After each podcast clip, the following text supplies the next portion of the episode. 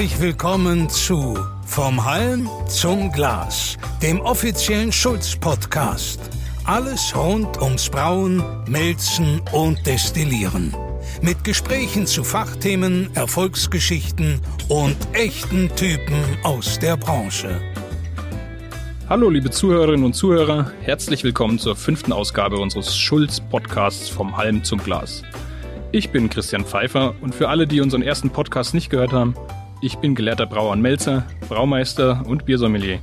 Nach der Meisterschule war ich noch in Spanien als Braumeister tätig und heute arbeite ich bei der Firma Kaspar Schulz im internationalen Vertrieb für unser gesamtes Portfolio von der Schoderei über Brauerei, Melzerei und Destillationsanlagen bis hin zum Kellerbereich mit Filtration. Heute zu Gast ist Kilian Kittel von den privaten Brauereien Bayern. Herzlich willkommen, Kilian. Schön, dass du heute nach Bamberg gefunden hast, um mit uns über den European Beer Star zu sprechen. Servus, Christian. Kilian, zum Anfang, die wenigsten werden dich kennen. Stell dich doch mal bitte ganz kurz vor. Ja, danke schön.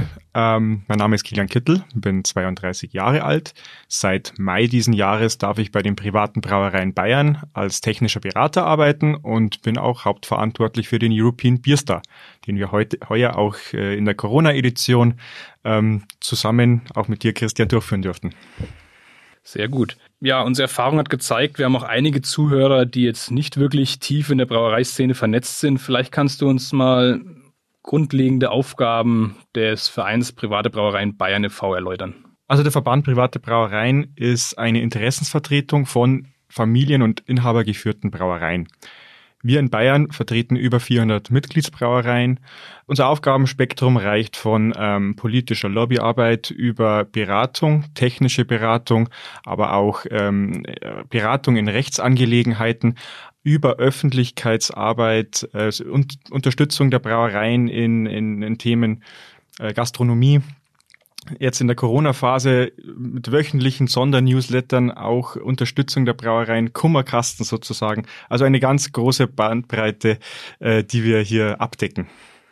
Ja, da sind ja einige Punkte dabei, die ich sagen muss, die ich selbst auch nicht auf dem Schirm hatte. Also wir könnten hier sicherlich äh, einen eigenen Podcast auch äh, nur über das Thema der privaten Brauereien Bayern füllen. Äh, sollten wir uns auf jeden Fall mal merken, können wir gerne nachholen. Wer vielleicht vorab schon ein bisschen Informationen haben kann, äh, haben möchte, kann sich auf der Webseite der privaten Brauer auch erkundigen. Da finde ich persönlich sehr informativ. Man bekommt schon einen sehr guten Einblick, was die denn alles für die für die äh, ja, Brauer in Deutschland so machen. Aber um vielleicht gleich mal zum Punkt zu kommen, wir wollten uns ja heute ein bisschen über den European Beer Star unterhalten. Ja, erzähl uns doch mal ein bisschen über deine spezifischen Aufgaben, die du jetzt für den European Beer Star hast. Mädchen für alles. Ein, als kurz zu machen, Mädchen für alles. Die spezifischen Aufgaben gehen natürlich los. Äh, nach dem Anmeldestart ähm, geht es los mit Werbung. Ja, das geht von Social Media Werbung über Werbung in den Printmedien, Öffentlichkeitsarbeit, aber dann natürlich auch ins Fach, um ins Fachliche zu kommen, die Ausarbeitung von Verkostungsschemata zusammen mit unserem Partner der Dömens Akademie. Dann geht es auch um die Koordination der Anlieferung der Biere, ähm, es geht dann auch um die Organisation des Rahmenprogrammes außenrum. Ähm, vor allem heuer in Corona-Zeiten natürlich auch die äh, Bestimmung von Hygienestandards und Maßnahmen. Also sehr vielfältig und vielschichtig. Und wie wir uns natürlich vorstellen können, wirst du nicht nur für den European Beer Star bei den privaten Brauereien sein, sondern du hast sicherlich auch noch andere Aufgaben. Ja, also ich bin ja erst seit Mai, äh, Mai bei den privaten Brauereien und äh, jetzt vor allem im Corona-Jahr war natürlich die Anfangszeit geprägt vom European Beer Star. Der hat heute natürlich etwas mehr Aufmerksamkeit benötigt als die Jahre zuvor. Aber natürlich äh, bin ich nicht nur als äh, European Beer Star Manager hier dabei, sondern ähm, bin jetzt auch vermehrt in der technischen Beratung. Da geht es um Unterstützung von Brauereien im Bereich ähm, Anlagenneuanschaffung, ähm, neue Maschinen, generell auch in der technologischen Unterstützung und eigentlich alles, was so anfällt an Brauereien, wo wir uns wirklich auch erkundigen für die Brauereien, selbst wenn es nicht unser Fachgebiet ist, wirklich Unterstützung, wo wir können für die Brauereien. Ja, also auf jeden Fall ein sehr umfangreiches und sicherlich auch spannendes Aufgabengebiet, ne? Vor allem wird sich äh, noch zeigen, aber vor, vor allem natürlich, äh, ich sag mal, mein äh, Schwerpunkt auch durch meine Historie bedingt auch im Bereich von Kaspar Schulz ein bisschen zu sehen. Ja, also von dem her können wir ja da eine Sprache sprechen. Sehr schön. Ähm, um wieder auf den Punkt des European Beer Stars zurückzukommen, vielleicht kannst du uns als Einleitung nochmal ein bisschen zur Geschichte des European Beer Stars geben. Seit wann gibt's den? Warum gibt es ihn? Und wie hat sich das Ganze bis, ja, bis heute quasi entwickelt? Die erste Ausgabe des European Beer Star ähm, gab es im Jahr 2004. Äh, damals, die Ursprung des, des, des Wettbewerbs ist, kommt wirklich von den Mitgliedern heraus. Ja. Zu dieser Zeit gab es noch äh, keine Bierwettbewerbe. Es gab den World Beer Cup. Der war weltweit der größte und eigentlich soweit auch der einzige. Und aus den Mitgliedern der privaten Brauereien ist der Wunsch entstanden, dass man doch ein Pendant in Deutschland beziehungsweise in Europa ähm, zustande bringt. Warum European Bierster? Ganz einfach, wir wollten die europäischen Bierstile als, ähm, als Alleinstellungsmerkmal hier ähm, festsetzen. European heißt also Bierstile, nicht wer darf teilnehmen. Ja, teilnehmen darf die ganze Welt äh, ob familiengeführte Brauerei, aber auch Konzerne und das ist im Endeffekt auch das, äh, das, das Spektrum an, an Teilnehmern, die wir haben. Ähm, das hat sich natürlich über die laufenden Jahre immer weiterentwickelt. Es hat als sehr kleiner Wettbewerb angefangen 2004. Ähm, damals, ich, ich müsste jetzt nochmal die genauen Zahlen nachschauen, aber über also genau ungefähr 200 Biere mit 20 Verkostern mit bis zu über 2000 Bieren dann im Jahr 2019. Ja, also man sieht, das ist eine kontinuierliche Entwicklung und die wollen wir auch die nächsten Jahre weiterführen. Ja, also ich habe mir da, äh, ich habe mir das tatsächlich auch mal vorher angeschaut. Ich habe hier äh, mal grob überschlagen. Es war eine jährliche Steigerung, die sich immer im Bereich von 10 bis 20 Prozent bis zum Jahr 2019 ergeben haben. Also das ist schon echt beachtlich und das zeigt, denke ich, auch, wie wichtig das ist. Ja. ja. ja, also wenn man diese, diese Linie, ah, ja, wenn man 2020 ausklammert, ja. weiterführen kann, dann ist das sicherlich eine, eine, ein super Erfolg. Aber Kannst du da irgendwie, hast du irgendwelche Erklärungen, wie es zu so einer Erfolgsgeschichte kam? Also warum ist das Interesse immer größer? Warum werden es immer mehr Biere? Habt ihr euch da intern mal Gedanken gemacht? ich denke, dass es einfach schon auch den, den Wunsch gibt der Brauereien, aber das ist ja wohl nicht nur ein Brauerverhalten, sondern auch was Menschliches, äh, sich messen zu wollen. Ähm, jeder möchte wissen und zeigen, was er kann. Jeder möchte sich präsentieren. Und was uns natürlich auch äh, ein bisschen unterscheidet zu vielleicht anderen Wettbewerben, ist das, unter, das olympische Bewertungsprinzip, dass wir sagen, wir bewerten oder wir zeichnen nur drei äh, Brauereien oder drei Biere pro Kategorie aus. So, es ist sozusagen wirklich ein Wettbewerb und die Brauereien können sich messen und es ist wirklich eine Ehre für die Brauereien, da hier einen Award zu bekommen und auch ein gewisser Stolz dabei. Und dieses dieses Verlangen hört sich jetzt ein bisschen hochgegriffen an, aber dieses Bestreben, sich messen zu wollen und irgendwo der, zu zeigen, dass man der Beste ist, das ist, glaube ich, auch weltweit ähm, gestreut und nicht nur ein lokales Phänomen. Und von daher glaube ich, wir haben auch noch großes Potenzial im Ausland, hier neue Teilnehmer zu gewinnen für uns. Ja, ich sehe das auch. Also gerade was du gerade angesprochen hast, dieses olympische Prinzip, ähm, es wird also äh, vielleicht zur Erklärung für alle Zuhörer, die da nicht ganz so äh, im Thema sind. Es gibt durchaus Bierverkostungen, da gibt es meinetwegen mehrere Goldmedaillen. Also es, äh, wenn ein Bier alle Kriterien erfüllt, dann bekommt es Gold und dann kann es durchaus sein, dass in der gleichen Bierkategorie äh, zwei oder drei oder mehr Biere eine Goldmedaille bekommen. Das ist eben beim European Beer Star anders. Es gibt eben nur eine Goldmedaille pro Kategorie und der kann sich dann äh, mit Recht äh, bester in dieser Kategorie in diesem Jahr nennen. Ganz genau. Das macht's dann auch äh, ja ziemlich eindeutig. Also es wird nicht äh, übermäßig viele Goldmedaillen dann geben. Ja, vielleicht, wenn wir schon dabei waren, äh, die Teilnahmekriterien, also European Beer Star, du bist ja jetzt schon drauf eingegangen, es heißt European Beer Star, weil es eben äh, um die europäischen Bierstile geht und nicht darum, dass es, äh, dass sich europäische Brauereien messen. Äh, gibt es überhaupt irgendwelche Kriterien? Welche Brauereien dürften denn zum Beispiel nicht teilnehmen an diesem, an dieser Verkostung? Eigentlich gibt es soweit keine. Also in den Wettbewerbsbestimmungen haben wir Brauereien ausgeschlossen, die, zum Beispiel die, ähm, die, die einfach nur ein, ein, ein Laborversuchsbier äh, gemacht haben. Also es muss auch ein kommerziell erwerbbares Bier sein. Das ist eigentlich der einzige Ausschlussgrund. Äh, Zudem muss man auch sagen, dass jede Brauerei pro Kategorie genau ein Bier anmelden darf. Also selbst wenn eine Brauerei drei verschiedene ähm, helle macht, helle Biere, dann dürfen sie trotzdem nur ein Bier in der Kategorie German Style Helles anmelden. Okay. Also es darf tatsächlich jede Brauerei, jede kommerzielle Brauerei teilnehmen. Ganz genau. Vielleicht, das war immer so ein, auch eine Frage, die man jetzt äh, ja im Umfeld häufiger gehört haben. Wer darf denn da mitmachen und warum sind denn da amerikanische Brauereien dabei, wenn es doch European Beer Star hat? Äh, jetzt wissen wir das ganz genau. Ja, das Thema ist natürlich auch European. Ähm, es, es, gibt immer mal wieder Diskussionen, ja, warum European und warum äh, wollt ihr das nicht ändern? Es ist natürlich schon auch eine Auszeichnung für Brauereien aus dem Ausland, wenn sie sagen, äh, sie haben in Europa gewonnen. Ja, in Europa irgendwo die, die Heimat des Bieres jetzt nicht geschichtlich gesehen, aber in der, in der kürzeren Geschichte. Äh, in Bayern ist der Wettbewerb, in München wird die, die Verkostung stattfinden. Das ist für die Brauereien international schon äh, Auszeichnung. Und daher auch nochmal die Fokussierung European. Aber klar, die Fragen gibt es immer und werden auch uns regelmäßig gestellt. Jetzt haben wir die Teilnahmekriterien geklärt. Jetzt geht es natürlich darum, dass es eine der Fragen, die mich persönlich auch schon immer am meisten interessiert hat, wie läuft denn eigentlich so eine Verkostung ab? Also es ist ja tatsächlich ein riesengroßer Aufwand, diesen ganzen Bierwettbewerb überhaupt zu stemmen. Erzähl uns doch einfach mal, wie läuft denn grob so ein Verkostungstag ab? Wie wird bewertet und wie wird entschieden, wer am Ende eine Goldmedaille bekommt und wer nicht? Ich fange vielleicht einmal an, nachdem die Biere angeliefert wurden, weil der logistische Aufwand ist ja hier eigentlich am allergrößten. Der logistische Aufwand ist ja noch viel größer aus dann wirklich am Tag selber. Ähm, wir haben heuer über 2000 Biere. Diese 2000 Biere, da bekommen wir nicht nur eine Flasche, sondern wir brauchen ja eine größere Probenansammlung. Äh, das heißt, wir haben da wirklich einige Paletten stehen. Äh, wir haben auch drei Kühlzellen angemietet, in denen wir dann das Bier, die Proben lagern, dass wir sie kühl und konstant dunkel lagern können, um auch hier einen gewissen Qualitätsanspruch zu entsprechen. Und wenn die Biere sortiert sind, ja, die Biere kommen mit einer Anmeldenummer, die Biere, wir möchten natürlich nicht, dass die Verkoster wissen, was sie dafür ein Bier trinken. Das heißt, die, wir werden nochmal oder wir geben nochmal eine neue Nummer an die Biere. Dann wird es sortiert und dann wird es vorbereitet in den Vorbereitungsräumen. Unsere Verkoster am Verkostungstag haben ein Ver Verkostungsschema.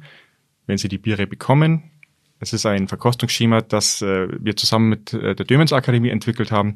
Wenn Sie die Biere bekommen, werden die Biere ähm, in Gläsern serviert. Auf den Gläsern steht dann diese gegebene ähm, Probennummer und dann wird verkostet. Und dann werden wirklich alle Biere nach den verschiedenen äh, Kriterien, zum Beispiel äh, Farbe, Schaum, ähm, Klarheit des Bieres, bewertet in Punkten. Und die äh, Biere mit den meisten Punkten kommen in die nächste Runde. Je nachdem, wie viele Biere pro Kategorie angemeldet sind, gibt es auch mehrere Runden. Ja, zum Beispiel gibt es nach der Vorrunde nochmal eine Zwischenrunde und dann eine Finalrunde. Das heißt, es gibt auch verschiedene Wellen, in denen das Bier, die Biere bewertet werden. Und von dem her können wir auch schon, denke ich, sicherstellen mit unseren gut geschulten Verkostern, dass wir hier auch ein repräsentatives Ergebnis bekommen. Okay, also ich war ja dieses Jahr äh, auch selbst mit dabei. Ich muss schon dazu sagen, ich war auch überrascht von dieser ganzen Organisation. Also zu meiner Zeit äh, vor äh, zehn Jahren bei Dömens habe ich das ja äh, als Schüler mitbekommen, wie aufwendig das Ganze war mit den Kühlanhängern und so weiter. Heute sind es nochmal deutlich mehr Biere als damals. Also es ist noch viel mehr Arbeit geworden. Ähm, ja, überrascht hat mich einfach die, die Professionalität bei dem ganzen äh, ähm, Prozess. Also wirklich äh, man hat keinerlei Chancen, irgendwie herauszufinden, was ist es denn für ein Bier, wo kommt es her. Es, die Qualität, wie es serviert wurde, war äh, sehr gut. Man kann das natürlich auch immer schön vergleichen, wenn zu unterschiedlicher Zeit unterschiedliche Personen das gleiche Bier bekommen, dass es trotzdem von der Optik immer sehr gleich war und auch von ähm, ja, von der Rezenz oder von allem, was natürlich das Einschenken auch ausmacht, äh, doch sehr vergleichbar war. Also das ist, war eine meiner größten Punkte, wo ich immer gedacht habe, ist es denn wirklich möglich, verschiedenen Personen das gleiche Bier in gleicher Qualität hinzustellen? Das freut mich zu hören. Ja, wo wir auch schon beim nächsten Thema wären, das Thema die Jury, natürlich haben wir gerade gesagt, äh, Organisation, das ist, äh, fangt ihr an mit den Bieren einsammeln, die Biere natürlich äh, nummerieren, kühl lagern und dann eben in bester Qualität zum, zu dem Verkoster zu bringen. Aber wer sind denn diese Verkoster? Wie setzen die sich denn zusammen? In den normalen Jahren sehr international. In diesem Jahr äh, Corona-bedingt natürlich weniger international. Es ist natürlich seit 2004 auch gewachsen. Ja, das heißt, die, die, ich sage mal, die Gründerväter, die wachsen natürlich mit dem Wettbewerb mit, ja. Und wir versuchen immer eine Ausgewogenheit in den Verkostern zu finden. Äh, einerseits Braumeister, die natürlich auch Mitglieder vom Verband sind. Andererseits aber auch die Biersommeliers natürlich, die auch eine andere Facette und ein bisschen eine andere Sichtweise auf die Biere mitbringen. Dazu kommen natürlich auch ähm, Presseleute die mit internationalen Kontakten und auch Freunde und äh, auch Teilnehmer internationale, die wir über die letzten Jahre kennenlernen durften und die dem Ganzen, wie schon gesagt, auch ähm, äh, wie sagen, ein, ein, ein, ein Juror aus China hat eine andere Sichtweise auf eine gewisse Kategorie als vielleicht ein deutscher Braumeister. So, und diese Facetten zusammenzubringen ist unheimlich spannend und daher ist unser Verkostungsteam auch eigentlich bunt gemischt und ich würde mich auch wieder sehr freuen, wenn wir nächstes Jahr unsere äh, Freunde aus Übersee begrüßen dürften. Ja, okay, das, das war auch meine, meine Ansicht oder mein, äh, ja, mein, meine Meinung über das Ganze. Also es ist äh, sehr wichtig, natürlich äh, hat man da als Brauer immer seine eigene Sicht, aber es ist natürlich sehr wichtig, dass man auch aus anderen, nicht nur Ländern, sondern auch aus anderen Branchen die Verkoster dabei haben, hat, die einfach zwar Bier begeistert sind und auch ein sehr hohes äh, Wissen äh, haben über das Ganze, jedoch einfach nicht aus dieser klassischen Brauerschiene stammen. Die haben vielleicht eine leicht andere, andere Ansicht, aber am Ende waren wir uns trotzdem immer einer Meinung. Das war auch einer dieser, dieser großen Erkenntnisse, die ich äh, äh aus diesem Jahr mitgebracht habe. Zudem ist es natürlich auch wichtig, dass Sie sagen, wir haben immer wieder neue Nuancen und neue Facetten drinnen, ja, weil wenn man immer wieder die gleichen Verkostungsteam hätte, irgendwann groovt sich das auch so ein bisschen ein ähm, und die Leute sind dann auf einmal alle mit derselben Meinung. Ja, die, diese kontroverse Diskussion, die soll ja am Jurorentisch auch dann stattfinden. Also das ist uns auch ganz wichtig, dass wir hier immer eine äh, gewisse Vielfalt reinbekommen. Dann nochmal zu den Jurymitgliedern. Also wir haben ja immer, das ist auch eine der Fragen, die eigentlich andauernd kommt, wenn man, wenn man mit äh, Bekannten über Bierpreise spricht, wie wird man ein Jurymitglied? Also wir haben gerade gesagt, die kommen aus verschiedenen Bereichen, aus verschiedenen Ländern. Aber was ist denn endgültig das Kriterium dafür, dass man in diese Hall of Fame der Bierverkoster beim European Beer aufgenommen wird? Das Wichtigste ist einmal eine Empfehlung eines, äh, eines aktuellen Verkosters. Das muss man ganz klar sagen. Es ist schwierig, wenn wir Leute nicht kennen und es sind natürlich sehr viele Leute, die sich bei uns bewerben und bestimmt auch sehr viele gute Leute, die eine Biersommelier-Ausbildung haben, international. Schwierig ist es natürlich immer, wenn man sie nicht persönlich kennt. Das muss man ganz klar sagen. Wir versuchen so objektiv wie möglich zu sein aber am meisten hilft immer eine Empfehlung eines aktuellen Verkosters. Wenn sowas da ist, dann schauen wir uns die Leute auch genauer an, dann werden wir auch ein Telefonat mit den Leuten führen. Und ähm, man muss ja auch sagen, immer wenn wir jemanden Neues dazu nehmen, müssen wir leider ein anderes Mitglied wahrscheinlich austauschen. Dementsprechend ist dann auch die Enttäuschung groß, wenn ein aktuelles Jurymitglied im nächsten Jahr nicht mehr dabei ist. Also man muss auch immer ein bisschen auf menschliche Befindlichkeiten Acht geben. Das was wir auch so gut wie es geht versuchen. Und ich, ich hoffe, dass wir es auch schaffen, das in Zukunft unter einen Hut zu bekommen. Ja klar, also es zeigt wieder eindeutig, ähm, es ist auch für die Jurymitglieder eine Ehre, da mitmachen zu dürfen es ist jetzt nicht so, dass ihr händeringend nach neuen Jurymitgliedern sucht, sondern ihr habt eigentlich ein ganz gutes Stammpersonal, das ihr von Jahr zu Jahr mitnehmen könnt und natürlich somit auch die Qualität einfach äh, sogar wahrscheinlich von Jahr zu Jahr immer besser wird, ja. Absolut. Und das wir, wie gesagt, auch schon immer versuchen zu ergänzen, ja, mit neuen Farbklecksen. Also ganz klar. Prima. Ja, jetzt haben wir sehr viel über Verkostung gesprochen. Ich denke, jetzt ist es mal Zeit, dass wir selbst äh, in die Verkostung gehen. Ich habe uns mal ein Bier bereitgestellt, wir trinken heute mal einen äh, Kellerpilz von der Brauerei Förster aus Drügendorf. Und ich würde sagen, während ich einschenke, können wir auch gleich mit der nächsten Kategorie starten.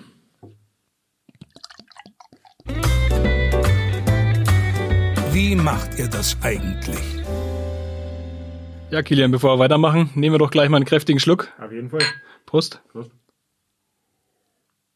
Sehr gut. Ja, liebe Grüße an Volker. Sehr, sehr gutes Bier. Sollte auf jeden Fall beim EBS mitmachen. Ja, könnt ihr nächstes Mal mal einreichen, ja. Ja, wie macht ihr das eigentlich? Also in dem Jahr, wie alle wissen, war ja einiges anders. Also natürlich äh, die weltweite Pandemie, von der alle sprechen aktuell, hat natürlich euch auch voll getroffen. Habt ihr zu irgendeinem Punkt an eine Absage des European Beer Stars gedacht oder wann habt ihr denn die Entscheidung getroffen, dass es einfach stattfinden wird? also ich bin im Mai gestartet. Das war eigentlich voll im Infektionsgeschehen und wir haben damals schon gesagt, na, wir machen das. Also es war ja nicht nur so, dass wir sagen, wir machen das aus einem gewissen Selbstzweck, sondern wir haben einfach gesagt, wir wollen auch wieder eine gewisse Normalität herstellen. So ein paar Fixpunkte im Jahr, dazu gehört halt auch der European Beer Star, auch ein bisschen ein Zeichen setzen für die Branche, das ein bisschen hochzuhalten. Aber wir haben eigentlich nie wirklich daran gedacht, ihn abzusagen. Ein paar Zweifel kamen natürlich auf, als dann ähm, ungefähr ein, drei, vier Tage vor, dem, vor der Verkostung die Infektionszahlen wieder leicht gestiegen sind. Also das muss man schon sagen. Natürlich macht man sich Gedanken und was passiert jetzt. Aber wir waren immer in engen Kontakt auch äh, mit, mit den Ämtern und von dem her ähm, war dann doch alles gut.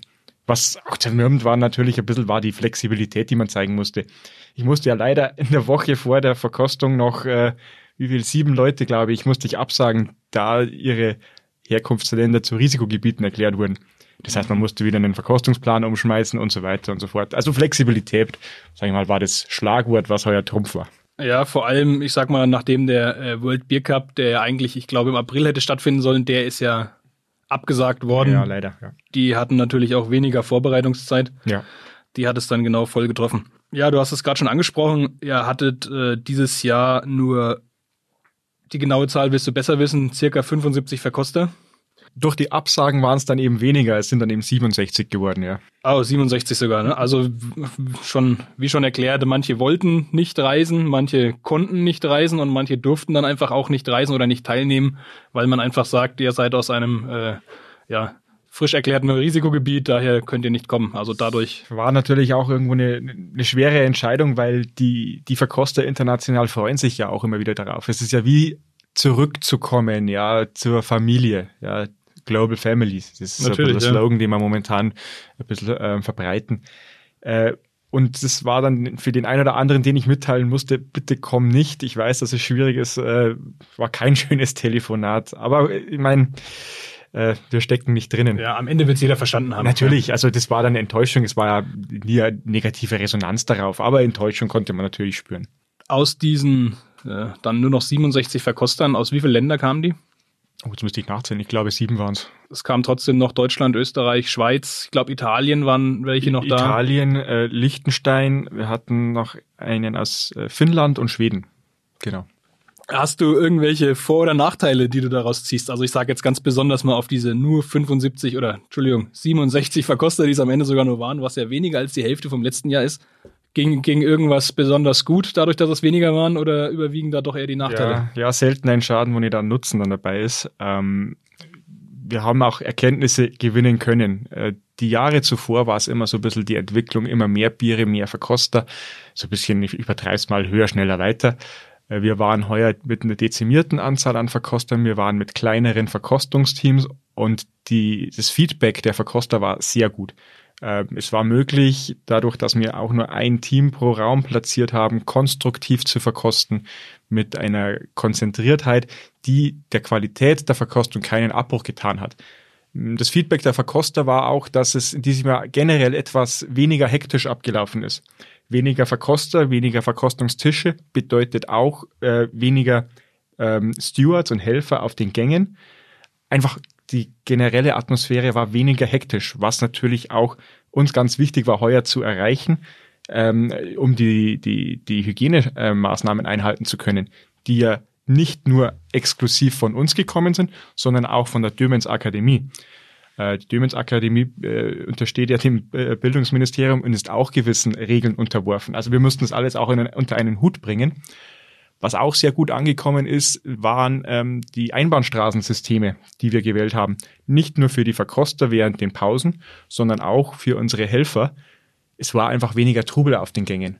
Und das hat die ganze Gesamtatmosphäre etwas entspannter gemacht. Und wie ich schon gesagt habe, das Feedback von unseren langjährigen Verkostern war, dass es heuer sehr angenehm war zu verkosten. Und von daher haben wir natürlich hier Rückschlüsse auf die kommenden Jahre, wo wir sagen, da nehmen wir auch einiges mit. Aber grundsätzlich äh, wird das Ziel nicht sein, die nächsten Jahre auch mit 67 Verkostern zu bestreiten. Selbstverständlich nicht. Äh, nicht alles ist an einer reduzierten Anzahl an Verkostern gut. Ja, man muss sich vorstellen, dass wir äh, bei über 2000 Bieren 67 Verkoster, das war eine enorme Anstrengung für die Verkoster. Wir haben an äh, zweieinhalb Verkostungstagen verkostet, das heißt auch im Vergleich zu den Vorjahren verlängert die Verkostungszeit. Wir wollen natürlich aber nicht zu viel abverlangen von den Verkostern. Das heißt, die Zahl soll schon wieder steigen, je nachdem, wie es das Infektionsgeschehen nächstes Jahr zulässt. Das ist auch wieder das Thema Flexibilität.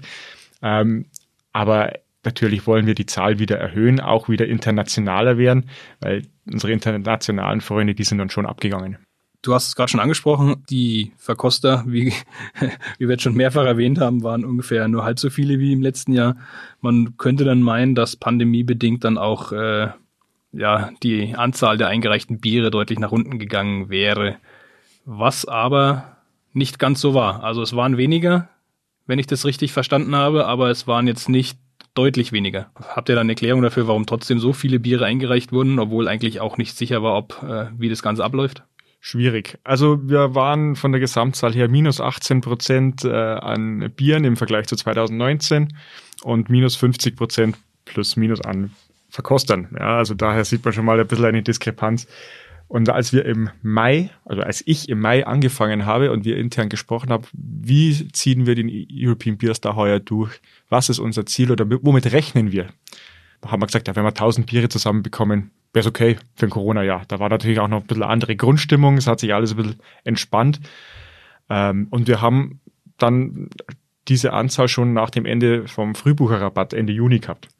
So, und aus den vergangenen Jahren haben wir immer gesagt, okay, Anzahl an Bieren bei Ende Frühbucherrabatt mal zwei, dann kommen wir ungefähr für die Planung auf die Anzahl an Bieren, wie wir final planen müssen. Und da haben wir gedacht, niemals, also 2000 Biere, nein, also, tja. äh, ungefähr in der Woche vor, vor dem Ende des Anmeldeschlusses äh, sind die Zahlen so in die Höhe geschossen, dass wir gesagt haben, Wahnsinn. Äh, erstmal Riesenfreude danach Ernüchterung, uff, wie machen wir das jetzt? Wie bringen wir es unter, unter, genau, unter genau. einen Hut? Also Aber Verlängerung so eine, haben wir ja schon angesprochen. Ja. Also eine richtige Erklärung, ich glaube, das ist so die Gesamtstimmung ähm, der Brauerei ist dann wieder besser geworden. Ähm, es ist, ich kann jetzt nur sagen, auch was wir so an Rückmeldungen bei den privaten Brauereien bekommen, es könnte natürlich alles rosiger sein und es gibt immer wieder Härtefälle, äh, Brauereien, denen es wirklich nicht gut geht, aber die Grundstimmung in der Branche ist nicht so schlecht. Also von dem her, ähm, Erklärung ist, dass die Brauereien einfach weiterhin gute Biere produzieren und sie diese zeigen wollen, diese präsentieren wollen und sich auch messen wollen mit den anderen Brauereien. Das ist, denke ich, die Erklärung. Ja, sehe ich aber auch ähnlich. Also mein Eindruck ist es auch, äh, natürlich war am Anfang eine Art Schockstarre da, jetzt haben wir eine äh, gewisse Sicherheit in der Unsicherheit oder eine gewisse Planbarkeit in der Unsicherheit. Ja. äh, viele unserer äh, Kunden oder auch eurer ja, produzieren nach wie vor gute Biere. Einige haben sogar, sogar daraus profitiert, manche haben einfach ganz andere Geschäftszweige erschlossen. Also ich denke, da sind wir eigentlich auf einem ganz guten Weg, zumindest was so die, die, die, die Mittelstandsbrauereien oder in eurem Fall so die privat geführten Brauereien angeht. Ja, äh, wo wir gerade schon über Zukunftspläne gesprochen haben, also die Sicherheit der Unsicherheit, keiner weiß, was nächstes Jahr kommt. Wie weit seid ihr denn mit Plänen für 2021? Habt ihr da schon begonnen? Sicherlich wisst ihr schon, wann es losgeht. Ist ja alles ein bisschen anders nächstes Jahr. Ja, nächstes Jahr ist ja auch ein Drinktech-Jahr. Also der Kalender äh, gibt uns ein bisschen vor, wann wir verkosten. In ein Braubeviale-Jahr verkosten wir immer in der ersten Oktoberwoche. Einen Monat später, ist die Braubeviale, wo dann auch die Preisverleihung stattfindet. 2021 ist die Drinktech ja nicht im November, sondern ich glaube in der ersten Oktoberwoche müsste sie sein. Von dem her wird sich auch die Verkostung etwas verschieben. Wir sind gerade in Gesprächen mit Dömens, wann genau, in welcher Woche wir die Verkostung machen.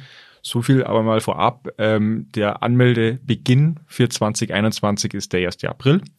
Verkostung wird im August sein und die Preisverleihung wird dann auf der Drinktech 2021 sein. Stand heute. Man weiß ja nicht, was 2021 noch alles passiert. Ja, einen Punkt habe ich noch vergessen. Für, das haben wir in die Zukunft geschaut. Äh, ein bisschen in der Zukunft ist es schon, aber gehört für mich noch zu dieser Verkostung von diesem Jahr. Wir haben schon gesagt, leider fällt ja die Braubeviale dieses Jahr aus, also wird es auch keine Nacht der Sieger geben. Leider, ja. Keine offizielle Preisverleihung. Wie habt ihr das denn dieses Jahr geplant? Also eine offizielle Preisverleihung wird es schon geben. Es wird nur leider keine Präsenzpreisverleihung geben. Traditionell ist die Preisverleihung immer am zweiten Messetag, am Nachmittag. Dieser Termin wird heuer ebenfalls wieder ähm, so stattfinden. Der zweite Messetag wäre heuer der 11. November 2020 und wir werden die Preisverleihung online, digital durchführen. Ähm, die genauen Zugangsdaten, das genaue, die genaue Uhrzeit und alles wird den Teilnehmern und der Öffentlichkeit auch noch bekannt gegeben. Aber den 11.11. .11. kann man sich schon mal vormerken. Und wir sind gerade äh, in der heißen Planungsphase, wie wir das auch spannend digital gestalten können. Ja, das wird vielleicht mit der Preisverleihung irgendwie funktionieren. Mit der Nacht der Sieger stelle ich mir das etwas schwer vor.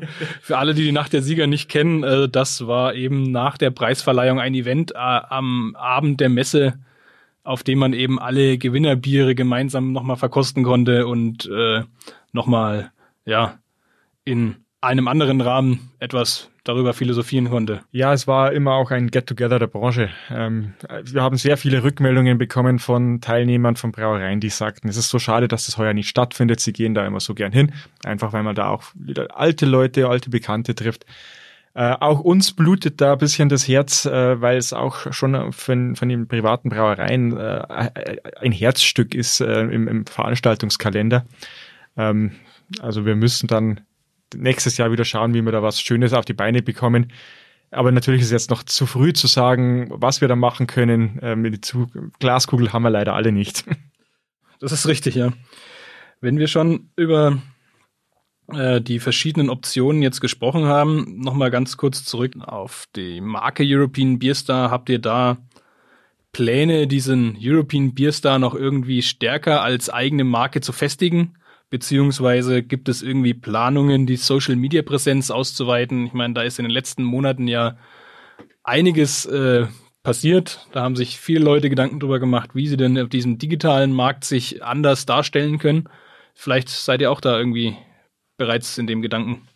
Ich fange jetzt mal mit äh, der, der, ersten Frage an, bevor ich auf Social Media schwenke. Ähm, unter anderem ein Bereich äh, von mir, also als ich eingestellt wurde bei den privaten Brauereien, war ja wirklich auch international mit dem Wettbewerb vertreten zu sein.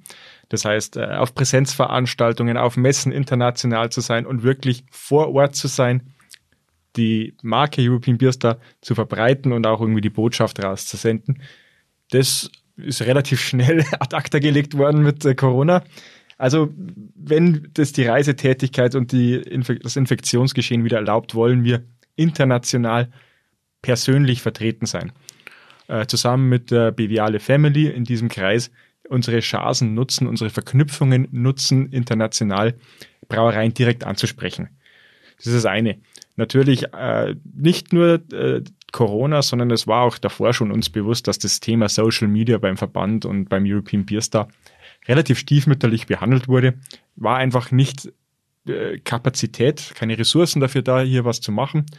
Äh, wir haben jetzt seit kurzem, äh, Face, also Facebook haben wir schon länger, aber jetzt auch einen Instagram-Kanal, der jetzt auch wieder kontinuierlich bestückt wird mit Inhalten. Und äh, da werden wir natürlich weiter in, intensivieren. Wir haben heuer von der Verkostung wunderbare Aufnahmen, wunderbare Videoclips gemacht. Wir werden hier immer wieder Material zur Verfügung stellen und auf die aktuellen Themen des Branchengeschehens auch eingehen wollen. Ja, also gerade was so die Marke European Beer Star angeht, gibt's glaube ich, sehr, sehr viele Möglichkeiten und viele Ansätze. Also jetzt, äh, du hast jetzt gerade davon gesprochen, das bei den Brauereien mehr zu bewerben. Das wäre ja euer klassischer Markt, die sind euer direkter Kunde. Jetzt ist aber natürlich auch der Endkunde einer, der euch den Vorteil bringt. Also was habe ich davon, wenn ich einen, äh, eine Goldmedaille auf meiner Flasche kleben habe und der Endkunde weiß gar nicht, was die bedeutet.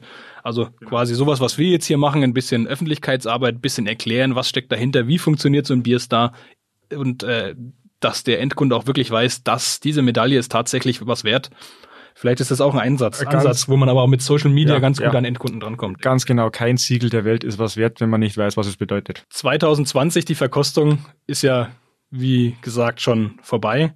Kannst du und darfst du über die Ergebnisse schon irgendwas sagen? Ich darf natürlich noch nichts sagen. Die werden erst bei der Preisverleihung am 11. November verkündet. Aber so viel sei verraten, es sind einige Überraschungen dabei und äh, auch einige, würde ich sagen, ähm, bayerische Kategorien, wo wir traditionell bayerische Sieger haben, werden sich auch heuer wundern, äh, was wir da für Sieger haben. Also man darf gespannt sein. Schade, ich habe gedacht, wir dürfen heute hier schon irgendwelche geheimen Informationen vorab äh, veröffentlichen. Aber da, da würde ich, da würde ich Ärger bekommen im Verband.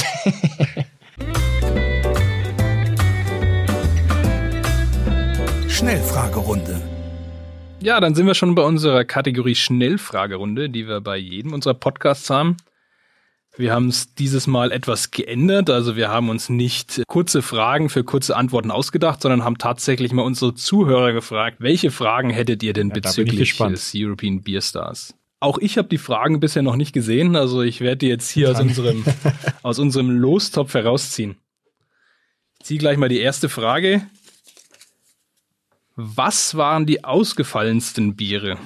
Die ausgefallensten Biere, ja, äh, ich finde es sehr spannend, wenn äh, Bier mit äh, Litschi gebraut wird oder wir hatten auch ein Bier, das mit Szechuan Pfeffer äh, ge gewürzt wurde. Ähm, wir hatten ein Bier, das war auch äh, mit, äh, das wurde zusätzlich mit Crackern versehen. Also es äh, gab sehr lustige Biere dieses Jahr. Ja, ich wollte gerade noch ergänzen, ausgefallensten Biere natürlich immer die Frage, aus wessen Sicht, aber das, was du gerade gesagt hast, ist, glaube ich, aus jeglicher Hinsicht äh, oder in jeglicher Hinsicht eine ausgefallene Kategorie. Nächste Frage. Was bekommt der Gewinner?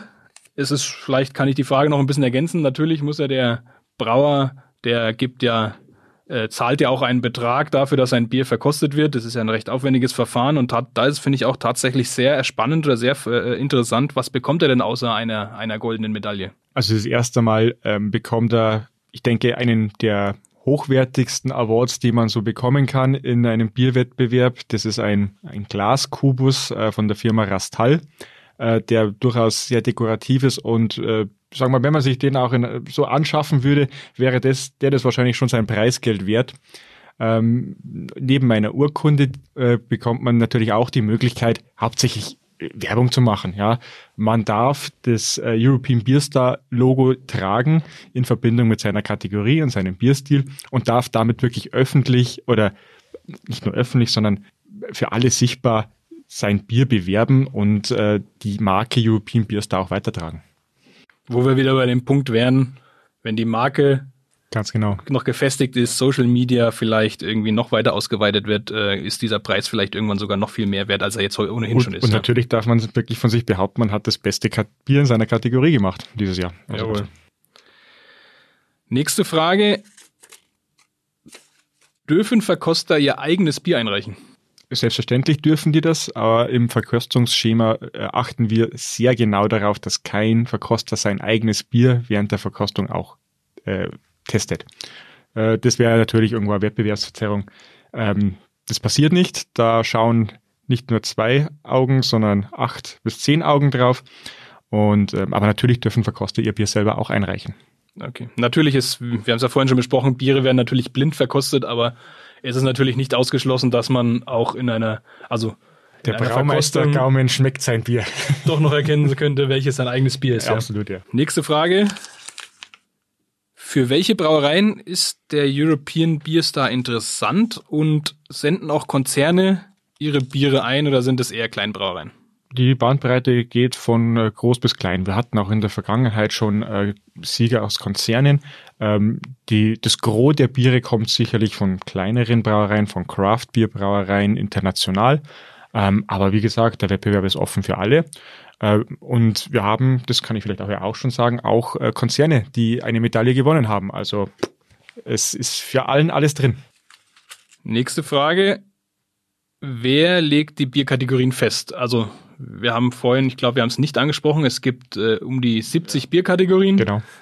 Wie kommen die zustande? Also wer sagt, das ist eine neue Bierkategorie, es kommen ja auch immer wieder neue dazu. Wir haben jährliche Abstimmungen äh, im Vorfeld des Wettbewerbs mit der Dömens Akademie. Die Dömens Akademie unterstützen sie beim Wettbewerb nicht nur mit, äh, mit, mit der Logistik und den, den, der Stellung der Örtlichkeiten, sondern auch mit dem Verkostungs-Know-how.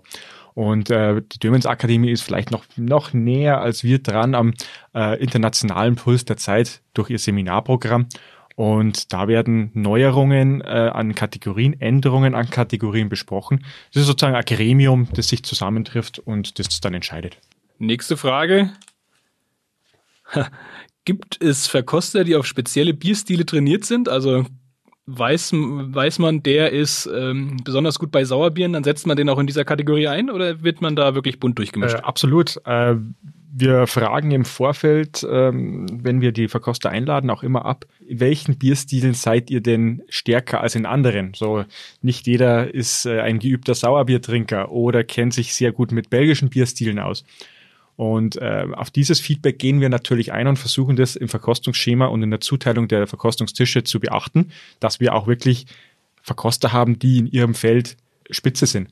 Es gibt ja auch immer so auf Social Media, die Verkoster untereinander sind ja auch vernetzt und einige haben heuer schon gesagt, aha, heuer müssen die deutschen belgische Bierstile verkosten. Also gibt es auch Frotzeleien unter den Verkostern. Aber jetzt gibt es natürlich, wir versuchen darauf auch einzugehen, so gut es geht. Ja, was auch natürlich aus meiner Sicht jetzt nochmal, wenn ich meinen Kommentar dazu abgeben darf, absolut Sinn macht, weil äh, jeder weiß, Geschmäcker sind verschieden, dementsprechend sind auch die Vorlieben grundsätzlich unterschiedlich. Und wenn ich natürlich dann Verkoster einsetze in Kategorien, die diese Biere sie privat niemals trinken würden, dann hat es absolut keinen Wert für die, für die, äh, für den, ja, für den ganzen, für den ganzen äh, Wettbewerb. Also da macht es absolut Sinn, dass man die Leute vorher nochmal. Ja, aber unsere Verkoster sind natürlich auch Fachexperten ähm, und sensorisch sehr gut geschult. Also dass jetzt jemand sagt, es gibt einen Bierstil, den ich gar nicht kann und gar nicht will, ist eigentlich nicht der Fall. Also es gibt natürlich Bierstile, wo der eine oder andere sagt, ja, ist jetzt nicht mein, äh, äh mein Favorite, ja, aber ich denke, da sind unsere Verkoster stark genug, um das durchzustehen. Ja, die letzte Frage äh, wirst du wahrscheinlich persönlich eher schwer beantworten können, da du gesagt hast, du bist ja dieses Jahr nicht als Jurymitglied dabei. Ist, ist, äh, wie trainiert man als Jurymitglied? Habt ihr da irgendwelche Einschränkungen? Nein, die, die Verkoster sind ja alle im, im, im Brauereiumfeld und im, äh, im Biersommelier-Umfeld zu Hause, beruflich. Das heißt, die meisten der Verkoster trainieren automatisch, indem sie regelmäßig verkosten. Rein sensorisch muss man sein sensorisches Gedächtnis ja immer wieder neu trainieren. Äh, einmal im Jahr eine Verkostung mitzumachen, davon wird man nicht unbedingt besser. Unsere Verkoster sind aber da ähm, von Haus aus als Okkupation schon mit, mittendrin und von dem her einen, also einen extra Trainingsplan arbeiten wir nicht aus. Wobei es eine gute Idee wäre. Vielleicht sollten wir das mal machen.